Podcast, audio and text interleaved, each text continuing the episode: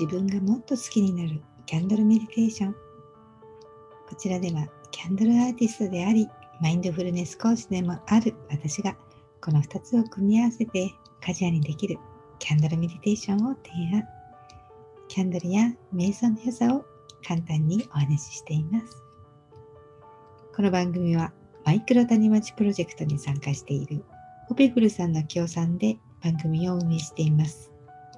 オペフルさんの番組、オペフル手術の前後に美味しいフルーツを食べたいはヒマラヤで聞けますので、ぜひ聞きに行ってくださいね。オペフルさん、いつもありがとうございます。今日は瞑想をやってそれでどうなるの？という私の体験を話してみようと思います。あくまでも一つの体験です。なので、これが絶対ではないということを大前提に置いて聞いてくださったら嬉しいです。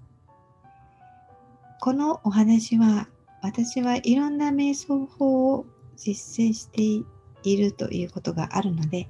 キャンドルメディテーションでということにこだわっていないです。また、そのマインドフルネスでこうなったということを限定して言えるものではないっていうのを申し訳ないんですが、ご了承いただければと思います。まず、そうですね。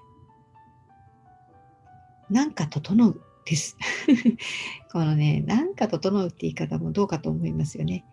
えー、なんか整うの中でもいろいろあると思うんですが、このところですね、ちょっといろいろ講師ともども忙しくてバタバタしていたんですね。毎日毎日がちょっと忙しくて、なかなかラジオの時間もね、潤沢に取れないって日々が続いていたんですよね。寝る時間もあまり取れなかったりして。そんな忙しい毎日なんですが、瞑想している時としてない時で比較すると、結果的に瞑想をどんなに忙しくても少なくとも、うん、取っていた時、1日例えば30分とか取っている方が日々の活動がうまく整って入っていくっていうのを感じます。普通に考えたら溢れちゃって一つ二つやれないなんてことがあるんだと思うような量なんだけれども気がついてみるとギリギリもう大変だったけれども、うん、結果としては全部ちゃんとやれていたなっていう